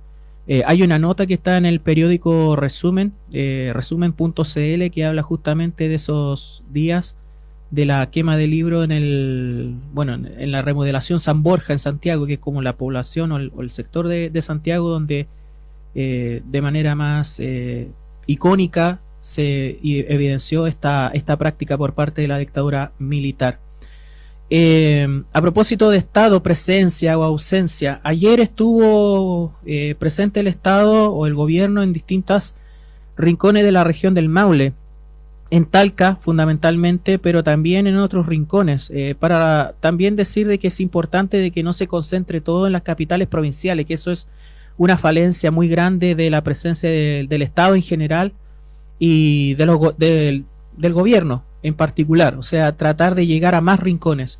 Es un operativo también de distintas reparticiones del Estado, del INDAP, de Servicio Agrícola Ganadero, en, Licantén, tengo entendido, en Rauco también, con presencia fundamentalmente de ministerial, eh, además de puntos de prensa, donde estaban presentes la ministra vocera de gobierno, Camila Vallejo, donde también estuvieron presentes otras autoridades en Talca, como Álvaro Elizalde, que es eh, ministro secretario general de presidencia, y también en Romeral, lo más importante quizá o lo que queremos destacar desde, desde acá, el diálogo sobre mejores pensiones en la comuna de Romeral. Yo sé que es importante que se informe también acá en Curicó, pero hay que decirlo, acá en Curicó tenemos mucha más posibilidad de buscar información o de tener la, la el alcance para poder eh, eh, informarse de estos temas que, por ejemplo, comunas como Romeral, comunas como Rauco, para qué decir Bichuquén, Gualañel y Cantén, u otras comunas o rincones de la provincia donde eh, las instancias son mucho menos eh, frecuentes y con menor repercusión. En la comuna de Romeral estuvo presente también el ministro de Educación Nicolás Cataldo, además de la ministra Jessica López de Obras Públicas, donde ya se informó que para la región del Maule va a haber una inversión de 42 mil millones de pesos en obras de infraestructura para la reposición de caminos de las principales rutas de, la región afectada por eh, las inundaciones y eh, donde también se pone el énfasis en la conectividad con eh, las, zonas precordilleranas ante todo. Bueno, para qué decir la precordillera de Curicó, la, la, enorme inversión que hay que hacer en el camino Los Queñes y Paso Vergara, también la situación en la precordillera de Linares, que es tanto más compleja como la que tenemos acá a la vista o más cercano en la provincia de Curicó. Muy importante el despliegue del gobierno en la jornada de ayer. E insistimos, lo importante que sería saber antes para poder darle mucha más difusión a todas estas actividades para el alcance de la ciudadanía aquí desde este humilde medio de comunicación. Em, Vamos a, hablar de una cuestión que salió la semana, bueno, no la semana pasada, hace un, par de días, que dice relación con esta detención de los cabecillas de un grupo que se denominaba a sí mismo Resistencia Mapuche Lafkenche, ¿ya? Y que dentro de todos los titulares, eh, a mí me gustaría utilizar para plantear el tema el titular que con que cita la noticia el medio de comunicación Piensa Prensa, bueno, de todos los medios de comunicación alternativos, fundamentalmente cómo lo, cita eh, este medio de comunicación, que dice que delincuentes utilizaban la, o banda de ladrones que utilizaban nombre falso para culpar al pueblo mapuche Lasquenche, liderada por carabineros, eh, es detenida, o sea, la cúpula de esta, de esta organización, donde ninguno es mapuche, ninguno. ¿Ya? Eh, esta banda de ladrones que además está implicada en distintos atentados o ataques a propiedad privada de la zona del Gualmapu, fundamentalmente en un caso muy emblemático que fue la quema del molino Grolmus en la comuna de Contulmo, además de un eh, museo que estaba aledaño a la infraestructura. eh, también esta, este grupo operaba en la zona costera y en la cercanía de la cordillera Nueva Urbuta. Se adjudicó, por ejemplo, en 2020 un ataque armado en contra de civil y carabineros durante eh, que se trasladaban por la ruta eh, P72S en la zona de Yeuyeu, Tirua, donde detonaron un autobomba, por ejemplo. O sea, estamos hablando de rangos de ataque bastante, bastante elaborados, no solamente eh, arrebatos puntuales, por así decir. Además, lo grave de esta situación, de que dentro de todas las acciones, también está implicada la ultraderecha, que ha estado calladita con este asunto. ¿Por qué lo decimos? También eh, a través de una investigación del medio eh, Bot Checker, ¿ya? que hace corroboración de noticias falsas, por ejemplo, empezó a enhebrar un hilo que dice relación con el interés o el ataque sobre una propiedad privada en la zona de Quidico, esto en la comuna de Tirúa, ¿ya? ¿Por qué? Porque el principal implicado, el Paco terrorista David Carrillo Rodríguez, tenía vinculación con el personal, con el propietario del Hotel Curef, que fue incendiado en abril del 2022. ¿Y a quién le echaron la culpa de ese incendio?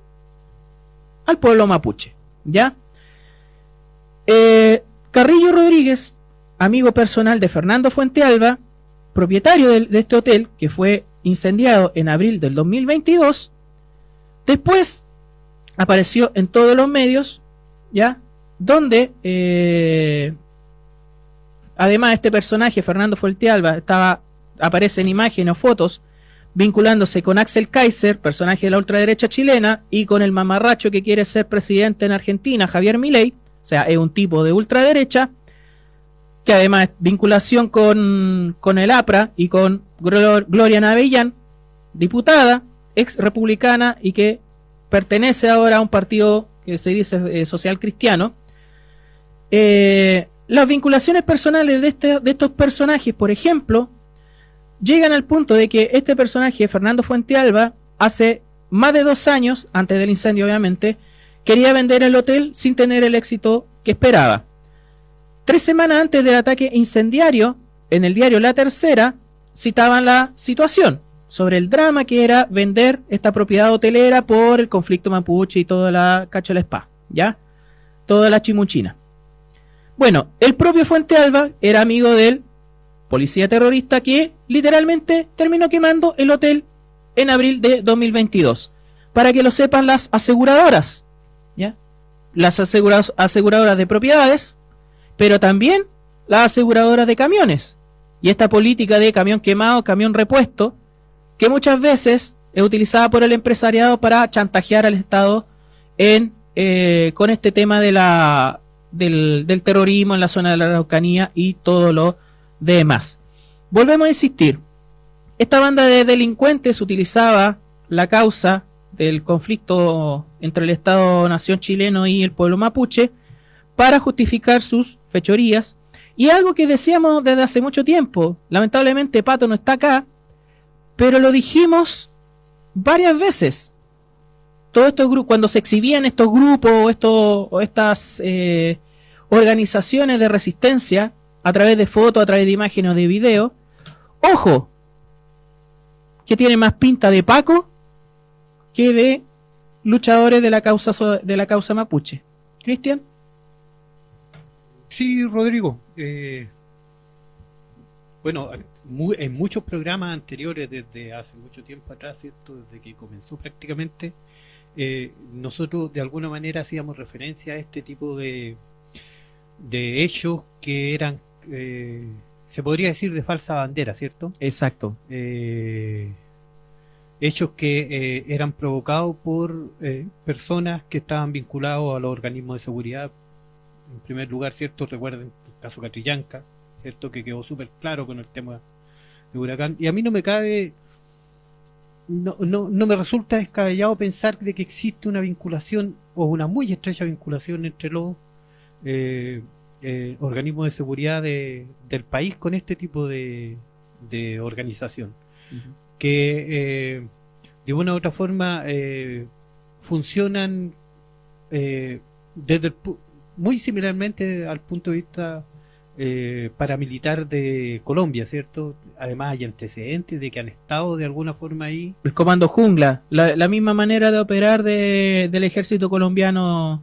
Claro, y se sabe que, ha- que, que precisamente eh, han existido ahí algunas especies de eh, traspaso de ideas entre gente paramilitar colombiana con, con organismos de, de la reacción, digamos, o contra el, el movimiento mapuche ahí en, en, en De- el sur de Chile. de defensa del empresariado. Siempre habla- hemos hablado de sicario, de paramilitarismo de derecha, que aparte de lo arraigado que está en Chile desde la dictadura, bueno, todos los, los vástagos y todos la- los parásitos de Patria Libertad, del comando Hernán Trizano y toda esa, todos esos eh, bloques oligárquicos y fascistas, eh, además se agrega la formación de, aquellos grupos paramilitares serviles a la derecha desde Colombia, además de la impronta de cómo se ha formado el ejército o las fuerzas de represión en Chile, la Escuela de la América, bueno, todo lo que está vinculado con Estados Unidos, y además con la facilidad con que se, comillas, extravían armas desde las Fuerzas Armadas en nuestro país. Bueno, entonces todo este panorama, ¿cierto?, que se describe eh, y que eh, los aconteceres de la historia nos van mostrando, eh, demuestran claramente que hay una intervención ahí, ¿cierto?, para precisamente despojar de las tierras al pueblo mapuche, en primer lugar, ¿cierto? Hacer todo lo posible para que quienes de alguna manera se apoderaron de mala forma, ¿cierto?, de, de parte de esas tierras también, eh, puedan mantenerla. A propósito, lo digo porque eh, hay que eh, resaltar que existe una, una política, ¿cierto?, de restitución de tierras por parte del Estado de Chile y que se de alguna manera se ha apurado dur- durante este durante el gobierno de Boris, ¿cierto? Unas cosas que uno se puede recalcar al respecto. Eh, por lo tanto, eh, más claro que nunca queda que los sectores de derecha son quienes eh, son los grandes responsables de la violencia en la zona sur. Y además relacionado con el robo de madera, que era como una de las grandes banderitas y batallas legislativas eh, en el último año de Piñera y también durante el primer año de, de Gabriel Boric, del chantaje que hacían los parlamentarios de la Araucanía, del Biobío y de, y de los lagos de la zona sur, eh, y región de los ríos más bien, eh, sobre el gobierno para instalar eh, leyes más represivas y leyes de mayor control y prácticamente un estado de sitio. Recordemos de que desde octubre de 2021 eh, rige lo que es el estado de excepción constitucional en la Araucanía y se ha ido renovando, renovando muchas veces de una manera eh, muy poco crítica, no solamente sobre su efectividad o sus resultados, sino que los argumentos para renovar este estado de excepción y este despliegue militar eh, constantemente en el Parlamento. Es prácticamente ingresar la renovación y, y sale en 15 minutos estas eh, renovaciones periódicas del estado de excepción. Y el argumento dentro del terror o dentro de todas estas cosas que decía Urriticochea, que decía Mellado, que decía la propia Navellán, eh, tienen que ver que justamente con este tipo de acciones. Bueno, todos los eh, hilos están llegando a que justamente todos estos ataques de falsa bandera de este tipo de organizaciones responden en, en- realidad a las pretensiones del mundo empresarial, de los latifundistas, de los oligarcas, poco y nada con el pueblo nación mapuche, porque ni siquiera se puede decir, porque ya están dando vuelta la trama en los medios de comunicación de que, pobrecitos los carabineros, ¿cómo pudieron ser corrompidos por los terroristas? Los terroristas son ellos mismos. Los terroristas son los propios Paco, que están instalados en Curanilagua, en Los Álamos, en cada uno de los destacamentos de la zona. ¿Por qué cuando se hacían exploraciones con drones, con todo este equipo tecnológico, y había evidencia de robo de madera? Porque el robo de, la- de madera tú no, no lo podías echar en la mochila. Esto no es como el robo hormiga del supermercado, de la tienda o de cualquier recinto comercial. Tú tienes que hacer el robo de madera con gran equipamiento, con camiones, con acoplado, con eh, eh, todo el instrumental que no es que no puede pasar desapercibido, es imposible. La única manera de que pase desapercibido es teniendo impunidad y teniendo complicidad, igual que con el, con el narcotráfico, igual que con el lavado de dinero. ¿Ya? Tienes que tener la complicidad de los poderes y de entidades que hagan vista, vista gorda, oídos sordos a todos los antecedentes que hay. Y justamente esa complicidad está dentro de la propia policía, como para desmentir esta cuestión que están que ya salió en Canal 13. ¿Cómo corrompió a Carabinero Activo un grupo terrorista? Oye, no nacimos ayer, po, weón. ¿Ya? No nacimos ayer.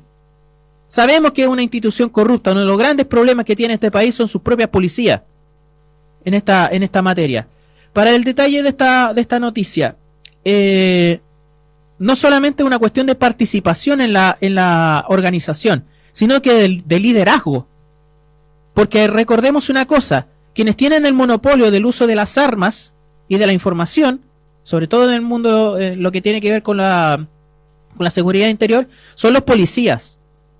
¿Ya? No son simplemente perquines, bueno, sí son perquines, pero simplemente soldaditos de alguien que encabeza en esta organización. Son los que lideran la estrategia de información y de ataque en esta denominada resistencia mapuche lafkenche. Porque tampoco se podría argumentar de que eran eh, que, que fueron infiltrados en la organización para desbaratarla. Todo su accionar dice relación con que ellos eran la organización. Dice, en la mañana de este jueves, eh, Fuente, el ciudadano, bueno, en realidad de todos los medios de comunicación que han querido hablar de esto, hay otros que ni siquiera han ido a, la profundidad o peor aún, han eh, falseado la información respecto a esta, eh, a esta noticia. En la mañana de este jueves, la Policía de Investigaciones presentó un punto de cuenta sobre la detención de la cúpula de la denominada Resistencia Mapuche Lafkenche en la región del Biobío. Según información preliminar, la PDI había arrestado al menos 10 personas. Entre las detenciones se encuentra un carabinero en retiro y un funcionario activo de la misma institución uniformada. ¿ya? Las detenciones se realizaron tras allanamientos a más de 11 domicilios en las comunas de Curanilagüe y Cañete. Curanilagüe, uno de los focos del robo de madera. ¿Ya? De uno de los, de los casos más flagrantes de robo de madera, incluso hasta hace unas pocas semanas. Que, que además hubo casos que tenían relación con la región del Maule. ¿Qué fue de esos casos que no son parte de la opinión pública? ¿Ya?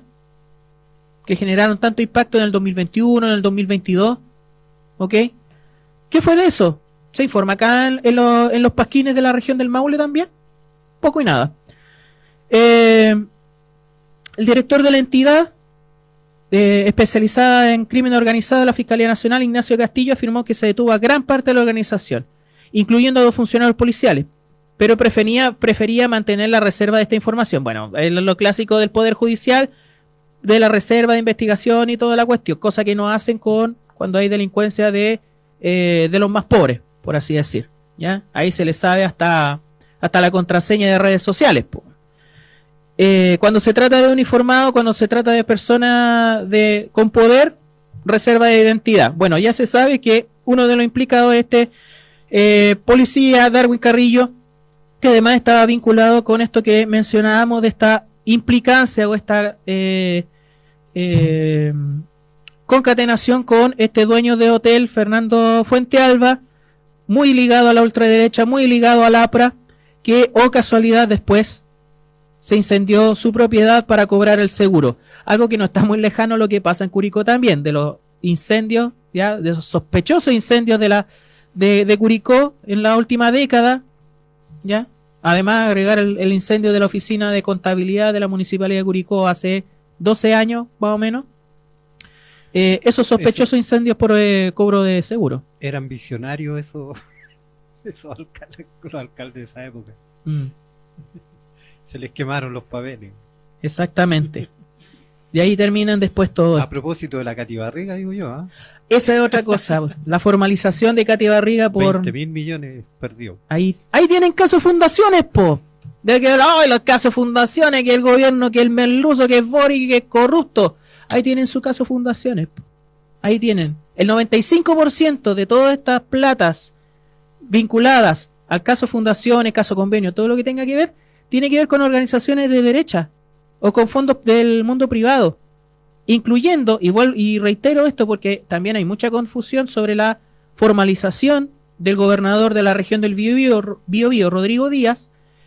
Rodrigo Díaz no tiene nada que ver con el gobierno, es un ex concertación, un ex DC, vaya casualidad. Igual Son que 20 mil millones que en su gran mayoría no tienen ni siquiera acreditación en qué se gastaron. Exacto, 20 mil millones, quizá, no creo que los peluches hayan costado esa cifra, ¿ya? Pero, sí, Eso, eso tiene, ti- se sabe dónde están, pues, o cómo se gastaron, porque por último se gastaron en peluche. mm, Pero hay 20 pa- gran parte de esos 20 mil millones que no se sabe. No se sabe, no Hay destino. información de en qué se gastó. claramente en mejorar la red de agua potable de Maipú, no. Las calles tampoco. ¿Ya? Así como los 4 mil millones que tampoco tienen justificación Mejorar de la vida de la alcaldesa, seguramente. sí, crear su, su mundo de fantasía rosado en algún lugar, mientras el otro zángano de Lavin Jr. duerme la, siesta hasta las una y media de la tarde. Em, Es un dolor, ¿ah? Es un dolor saber de que después de tanto tiempo, a propósito de- de- del, del mismo caso, ¿cierto? De la alcaldesa Barriga de Maipú, la ex alcaldesa, eh, bueno, el fiscal Valencia eh, sorprendentemente reasignó la causa justo cuando iba a ser eh, iba a inici- iniciarse el proceso, el proceso en su contra y la cambió de, de, eh, información recién emitida por Emola a propósito ya, eh, la cambió a la Fiscalía Oriente ¿por qué motivo? no se sabe porque fiscal, por, Maipú está en la zona sur Ojalá no poniente de Santiago. ¿Por qué lo llevan a la Fiscalía de Oriente? ¿Los antecedentes están allá? ¿El lavado de dinero está allá? ¿O porque tiene eh, la protección de que es el feudo de la VIN? Es el feudo de la derecha. Ahí tienen, pues, Katy Barriga, de la derecha, la UDI. ¿Para qué hablar del caso Socavones, pues? Ya de Virginia Reginato, to- cómo también se, se eh, llegaron plata a la municipalidad, por ejemplo, ya que hablamos de, de este todo, de este conjunto de cosas, dice la arca municipal de Virginia Reginato recibieron 55 millones de pesos, poco más, por derechos municipales con los edificios Kadinsky Miriam, y Miramar Reñaca. Lo que están mirando ya hacia el suelo, po. Ya, el juego de Yenga más emocionante del último tiempo en Chile, po. A ver cuándo cae. Esos edificios construidos sobre las dunas. Ninguno de los edificios contaron con estudios, ni permisos, ni tampoco declaración de impacto medioambiental. Edificios construidos con la corrupción sobre arena, donde están vinculados gente del poder de la Bolsa de Santiago, de Valores Santiago, los Pereyoma, perdón, etcétera, etcétera. Entonces, ahí tienen corrupción, pues mijo. Empecemos a ver, ¿ya? Lo de democracia viva también merece ser juzgado, merece eh, ser devuelto los dineros. Pero aquí, en esta olla que se ha destapado, parece que estamos viendo una parte nomás del vapor, po. ¿ya? O el vapor solamente eh, está afectando a lo que tiene que ver con la corrupción de, de los funcionarios de gobierno o quienes se adscriben, entre comillas, al gobierno, tanto que hablaron del tema de Camila Polisi también, en la región del Biobío, con el caso Lincería y con toda la frivolidad que le dan a este tipo de casos, pero que no ven la corrupción del de la corporación de la, de la infancia acá en el Maule, además con el tema de abuso sexual, lo que pasa en la Araucanía, en los lagos, eh, Diego Chalper en la región de O'Higgins, memoria selectiva, lamentablemente, y eh, periodismo selectivo. Entonces, volviendo al tema del, del caso de, mm, de, la, de la región de la Araucanía, de esta resistencia mapuche lafkenche, cómo utilizan la causa mapu- mapuche perdón, para hacer actos delictuales. Y la, el cinismo de los medios de comunicación de no hablar de realmente el trasfondo que está detrás, que tiene que ver con la corrupción, que tiene que ver con el paramilitarismo o los organismos parapoliciales de derecha que eh, generan este terror y que es re fácil instalar en la opinión pública de norte a sur de que el problema son los pueblos originarios, son lo- el pueblo nación mapuche, en vez de todas estas organizaciones realmente terroristas, porque estos son los verdaderos terroristas. No me sorprendería para nada, como sucedió hace unos tiempos atrás, para forzar estas leyes, incluso la ley Nain Retamal, de que ahora empiecen de vuelta los atentados ya o los paros de camiones en la Araucanía. ¿ya? Vamos a llegar al mes de octubre. Siempre han hecho paro por algún motivo, por alguna argumentación. En la zona de la Araucanía y los camioneros ahora agitados por la ultraderecha, por la multigremial, por todos estos personajes que están encadenados con el, con el APRA, con Gloria Navillán y con toda esta mafia, eh, empiecen a buscar algún volador de luces para, eh, para que no se sepa la, todos los hilos, toda la hebra que están en este, en este terrorismo empresarial y este terrorismo policial. Aquí sí hay delincuencia policial. Vamos a otro tema, otra cosa que comentar. Em, brevemente, pero no por eso menos importante, el sobreseimiento del caso inmobiliarias, que además es, es una un efecto eh, de vuelta para las propias inmobiliarias, porque el caso de inmobiliaria, el caso de Daniel Jadwe, el sobreseimiento del compañero Daniel Jadwe, eh, por el caso de las torres de Bellavista, en realidad mostraron cuán profunda es la corrupción en las municipalidades para la aprobación de proyectos inmobiliarios. Comunicado de Daniel Jadwe, que además eh, hizo una enorme obra cultural con eh, la, el acto. Mil guitarras para Víctor Mil, Jara. mil guitarras para Víctor Jara en la explanada del Cementerio General.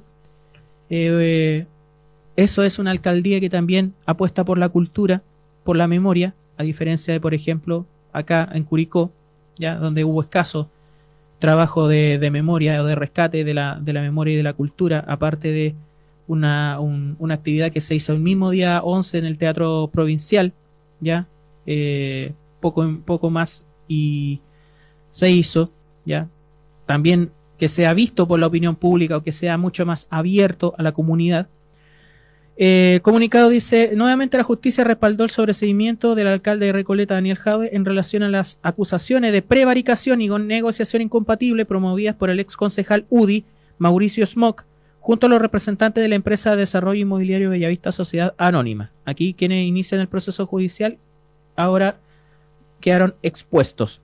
Hoy la segunda sala de la Corte de Apelaciones confirmó la sentencia del tercer juzgado de garantía de fecha 7 de agosto de 2023 por la que decretó el sobreseimiento definitivo del jefe comunal confirmando la resolución y rechazando la, la apelación deducida por la inmobiliaria. Recordemos que el tercer juzgado de garantía de Santiago confirmó la falta de coherencia en la acusación que los querellantes pretendieron forzar, aun cuando la propia Fiscalía de Alta Complejidad Centro Norte desde el año 2020 tenía la convicción de no perseverar en la investigación, pues tanto el municipio como su, su alcalde actuaron en completa legalidad. Ya recordemos que eh, forzar la, más que forzar, decretar la de que eh, fue una construcción ilegal y por ende no debía ser habitada. Ya no, no tenía la recepción eh, o todas las cosas en regla, como corresponde. Nuevamente los querellantes insisten en hacer mal uso de los recursos públicos e instrumentalizar a la justicia, tratando de forzar una acusación carente de argumentos y coherencia con su propia querella. El alcalde Daniel Jadwe se mostró satisfecho con la resolución e indicó, eh, cito comillas, se demuestra nuevamente que desde la municipalidad hemos actuado siempre apegados a la ley y que ahora la inmobiliaria tendrá que responder por construir un edificio fuera de norma. Esperamos que esta sentencia definitiva sirva como ejemplo para que termine el negocio fraudulento de algunas inmobiliarias que engañan a la ciudadanía. Recoleta, 20 de septiembre de 2023. Llevemos este caso a Curicopo. Las construcciones fraudulentas, los permisos irregulares, que ya vimos que tuvieron sus consecuencias con el caso del Parque Zapallar, en la ciudad de Curicó. ¿Cuántas décadas la municipalidad ha estado al servicio, independiente de quien está en la alcaldía, estamos hablando de eh, estructura municipal, de lo que es el desarrollo de cierta empresa inmobiliaria, de ciertos negocios. Y esto es lo que expone el caso Torres de Bellavista, sobre el cual ha sido sobreseído el compañero Daniel Jaue, que es cómo las inmobiliarias actúan de manera fraudulenta, ilegal y también corrupta sobre municipios, porque justamente estas construcciones se hicieron en periodo donde la municipalidad de Recoleta estaba gobernada por la UDI, Gonzalo Cornejo, hace eh, poco más de 15 años. Entonces, la, eh, la importancia de que esta sentencia también abra y que no se esconda lo que realmente existe con estos permisos irregulares de construcción eh, a nivel nacional, a nivel país. Cristian. Sí, mira, eh, es increíble cómo se ha gastado papeles, se han gastado recursos del Estado en perseguir a, a Daniel Jadwe bajo todas circunstancias, porque esto meramente no tiene que ver con casos eh, eh, en particular, ¿cierto? Que es este caso de la, de la in- inmobiliaria, ¿cierto? Ujú. Y eso Caso Luminaria también, por construidos de mala forma ahí. En realidad tiene que ver con otra cosa, tiene que ver con deteriorar la imagen de Daniel Jadwe, tan peligrosa a estas alturas para eh, el sistema que impera en Chile. Ujú. Por tanto, abrir los ojos, ¿cierto? Y darse cuenta de que es muy probable que lo sigan persiguiendo con otro tipo de cosas, porque acá esto era el, el, el- no sé, pues, el ladrón persiguiendo al, al juez prácticamente. Y utilizando a todo el poder judicial como lo han hecho para eh, destituciones o para dañar la imagen pública y política. Entonces que se devele esto de alguna forma ya deja claro de que para dónde va la, la mirada, ¿cierto? De esta gente de derecha que tenía al, al municipio de Recoleta en bancarrota. Así que hay que tener un poquito de memoria y recordar que le- hubo gente, ¿cierto?, vinculada al municipio eh, de Recoleta que tuvo que devolver plata Son antes, que llegara, antes de que llegara el alcalde Jadwe, porque estaban prácticamente llevándose, y era gente de derecha, ¿ah? Que se estaban llevando ese municipio para su casa. Bueno, Jadwe ya está bastante claro el- la, las iniciativas que ha llevado adelante, ¿cierto?, en, en su municipalidad, cómo la gente efectivamente vive mejor en Recoleta, ¿cierto?, y que no es solo un eslogan, ya eh, tienen la farmacia popular, ¿cierto?, que funciona diametralmente opuesta a lo que funciona, por ejemplo, la farmacia popular de Curicó. Que dejarlo claro, esta farmacia popular de Curicó no funciona como la de Recoleta. A mí me sorprende que le mantengan el nombre popular porque le cambian el nombre a todo, pues le cambian el nombre a las ollas comunes por cocina solidaria. Eh, no sé, me sorprende que todavía le pongan popular. Bueno, la- esto demuestra que, que de alguna manera nuestro alcalde tampoco le tiene asco a utilizar cualquier cosa que provenga de donde sea. Por ejemplo, imagínate. andaba- Bueno, si recibió a Rodolfo Carter, Exactamente, iba a, ese, a eso. Así que también tiene que ver con, con eso. Oye, a propósito del, del, del municipio curicano, algo que todavía yo no me convenzo, es cómo se perdió la tradición de la subida al cerro. sí, puede ser Una un cuestión punto. que, que pa- puede ser muy, a ver, muy insignificante para algunas personas, que, que- que- pero era una, una bonita tradición. Mira, fíjate que yo conozco gente, familias santiaguinas que venían de Santiago, que ni siquiera tenían vinculación con Curicó, en términos de familiares o algo, pero que venían de Santiago precisamente el paseo al cerro. Ujú. Es una cuestión que, que desde mi punto de vista hacía que las fiestas patrias en Curicó fueran especiales. fueran especiales y fueran más populares, pero bueno, lo conversamos la semana pasada. Eh, bueno, ¿cuál es la capacidad de infraestructura que tiene el cerro para recibir a tanta gente? Porque antes no, antes se subía al cerro a patita, po, y quizás era mucho más, más convocante. Ahora se sube en auto o se sube en, en vehículo y eso genera problemas Sí, por el tema de la el- circulación. El, tema está en que de alguna forma se han hecho, se han tomado decisiones para que eh, hacer difícil la subida. Mm. Por ejemplo, esto de tener que eh, inscribirse en una página web, Sí, eh, que no permitan la subida de vehículos, porque antes permitían que los vehículos, por ejemplo, subieran y bajaran inmediatamente. Y eso obviamente a los más a los más antiguos les facilitaba mucho las cosas para llegar arriba. Mm. Y como como tenía como podían bajar los vehículos o tenían que bajar, eh, no generaba una, una una especie de congestión sobre el cerro, sino que dejaba a las personas ahí. Eso era era una muy buena decisión. claro, el riesgo que- de... que hay que tratar de, de, de compaginar eso. No sé si ya será posible reactivarlo. Desde mi punto de vista va a ser difícil Mm. que la gente vuelva a acostumbrarse a subir al cerro. Bueno, hay un trabajo cultural que hay que hacer, de educación, de manejo de residuos, de tantas cosas que van más allá también de, de, de aquello. Eh, y también, bueno, un componente de seguridad, que como que siempre, ah, no, que el cerro es inseguro, que el cerro que esto, que el otro.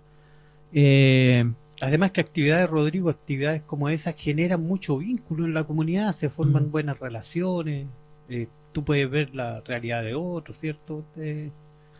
Parece, Era pare- mucho más transversal. Eh, eh, yo creo que el 19 de septiembre en el Cerro hacía transversal eh, las fiestas patrias en Curicó, y independiente de la- del clasismo y la el arribismo. militar. Aparte, para aquí estar, mejor estar en el cerro que estar planchando, planchando tu cuerpo viendo a los milicos desfilar. A propósito, ¿cierto? Ya, y además con un club de guaso cuestionado por apropiación indebida de fondos, como el club Gil Letelier. ¿Ya? Volvemos a insistir con ese tema. Y a personajes como Pancho Malo, pues el amiguito de- del señor Dreus acá en Curicó. Eh, a propósito de ultraderecha, de fascismo y de aberraciones. Proceso constitucional. Ya desde de plano eh, empezar a trabajar, a concientizar a la gente lo perjudicial, lo dañino y lo nefasto que está cocinándose en esta, en esta propuesta. Eh, hace una semana el señor Christian Barken, uno de los grandes responsables de la caída, del, a pesar de que sea tan ínfima su representación, uno de los grandes responsables por haber sido levantado por los medios de comunicación, por haber sido levantado por Jimena Rincón, por ejemplo. Eh, ¿Qué va a pasar con Jimena Rincón, con Sentido Común, con la ONG? No sé si funcionará o se cambió el nombre ya. Mirada Ciudadana, con todo esto mercachifles de la política que en la en el proceso del 2022 se eh, llamaron a rechazar la Carta Constitucional. ¿Qué postura tienen ahora? Del engendro que han permitido y que han creado, al que le han dado legitimidad y poder por acción y por omisión. Porque ellos yo, pienso que no van a tener y no, no están interesados en destinar sus recursos, su despliegue para las falsas constituciones, para los folletos que dejaban en, los ventanales de los vehículos de manera ilegal o en las casas, para las cuñas en, la radio- en las radios como Condel, BLN, RTL y bueno, la radio hegemónica de Curicó, para eh, hacer propaganda en contra de lo que se está haciendo. Ellos no se van a lavar las manos y como buenos de, de C, de cuña, o liberales o centristas, eh, no van a tomar postura después de todo el daño que ellos sí le hicieron a la ciudadanía, llamando a rechazar el texto constitu- constitucional del año 2022. Porque la regresión es realmente espantosa. Bueno, principal fuente para resumir todo esto, la página VAR Constitucional, VAR con V, ya como el VAR del fútbol, de, de la, del, del arbitraje, por ejemplo en Instagram, donde nos resume todo para evitar tantas úlceras y tantos eh, sinsabores, ¿ok? Para que no haga el menor daño posible todo esto. Un montón de enmiendas y de iniciativas populares de norma que fueron rechazadas eh, en el Consejo a pesar de tener alto respaldo ciudadano. Por ejemplo, la dicha, la relacionada con el agua. Otra enmienda, derecho a la alimentación. Derecho a la alimentación, rechazado por, esta, eh, por este Consejo Constitucional. A diferencia del eh, proteger la soberanía alimentaria que estaban en la propuesta anterior. Eh, la protección de los animales en la nueva constitución, una de las propuestas más votadas o de, mayor re- respaldo por parte de la, ciudadanía en este, en este triste proceso constitucional. Porque aparte de ser un proceso ilegítimo, clasista, arbitrario y donde la ultraderecha está haciendo y deshaciendo, es un proceso triste, gris. Ese es el país que quieren estos personajes. Quieren un país gris. La aterraban tanto los colores de los pueblos originarios, de los sectores populares, de las luchas ambientales, de las mujeres, de las disidencias, de incluso la discapacidad. Le aterraron tanto los colores a esa gente que ahora en el poder quieren hacer instalar un país gris. O donde los únicos colores sean los de la bandera chilena. ¿Ya? Los únicos que sean permitidos y casi por obligación, no por eh, adscribir a los valores de esta nación. ¿Ya? O de este país con diversas naciones que además están siendo invisibilizados y excluidos. Proteger a los animales, también rechazado. Derecho a la vejez digna, también rechazado. No va a formar parte de la Constitución. Y literalmente se están pasando por lo más recóndito del cuerpo humano, ¿ya? Por lo más escondido de las cavidades del ser humano, el principio que había dejado puesto este famoso Consejo Asesor, de Estado social y democrático de derecho. Lo destrozaron. Los principios básicos para que una para que esta constitución que están escribiendo por lo menos sea distinta para mejor, lo destrozaron y están haciendo algo mucho peor. Derecho a los cuidados. Una de las cosas más esenciales que tenía el proyecto constitucional de 2022 era considerar a la persona con el derecho de ser cuidado por sus pares, pero también por la sociedad en su conjunto. Personas enfermas, niños, ancianos, tercera edad, personas con dificultad de movilidad. Eso era patria, eso era solidaridad. Y estos personajes, el derecho a los cuidados lo tienen rechazado. O sea, cosas esenciales de una sociedad justa no van a ser parte. ¿Para qué decir cómo se consagra el eh, negocio del agua? También se rechazaba la, la propuesta respecto al agua, lo que mantiene el régimen de propiedad y lo que más eh, esta semana de alguna manera ha eh, impactado, comillas, lo que es eh, la vuelta del... O la, o, la, penalización del derecho, o sea, la, la penalización al aborto más bien, que daría camino a retroceder en la ley de tres causales.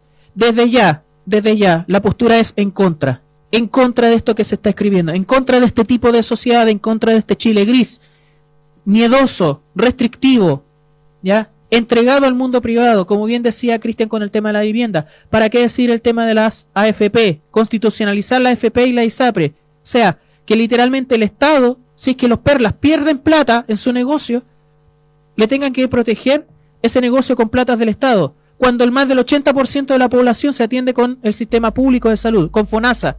¿ya? Quiere decir que las platas de FONASA se van a traspasar a los fondos de ganancia de la ISAPRE además de todo lo que hay que pagar por servicios médicos en una salud pública que tiene que fortalecerse en vez de debilitarse, por favor, pongamos ojo en eso y sobre todo en la región del Maule y toda la manipulación que va a venir de los abogados de la frutícola, de la ultraderecha, de los medios de comunicación, del señor Mario Undurraga y toda esta runfla fascista que le lava la, la, la cabeza a la gente y que más encima hace clientelismo con ellos, eh, pongamos en alerta a la ciudadanía para que en diciembre se vote en contra de la propuesta.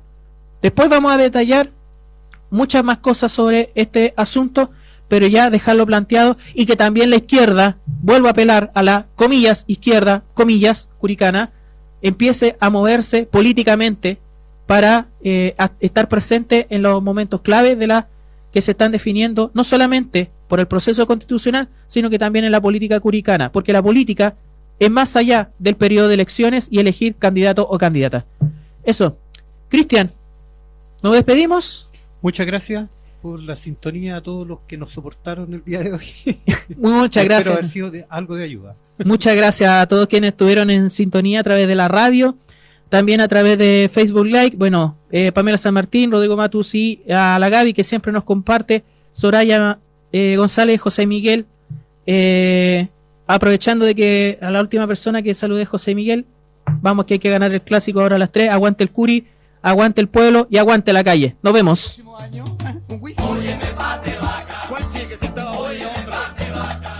Oye viejo está tan sordo y tan ciego a la vez que una vaca en una tina de a dos metros. Oye, me vaca.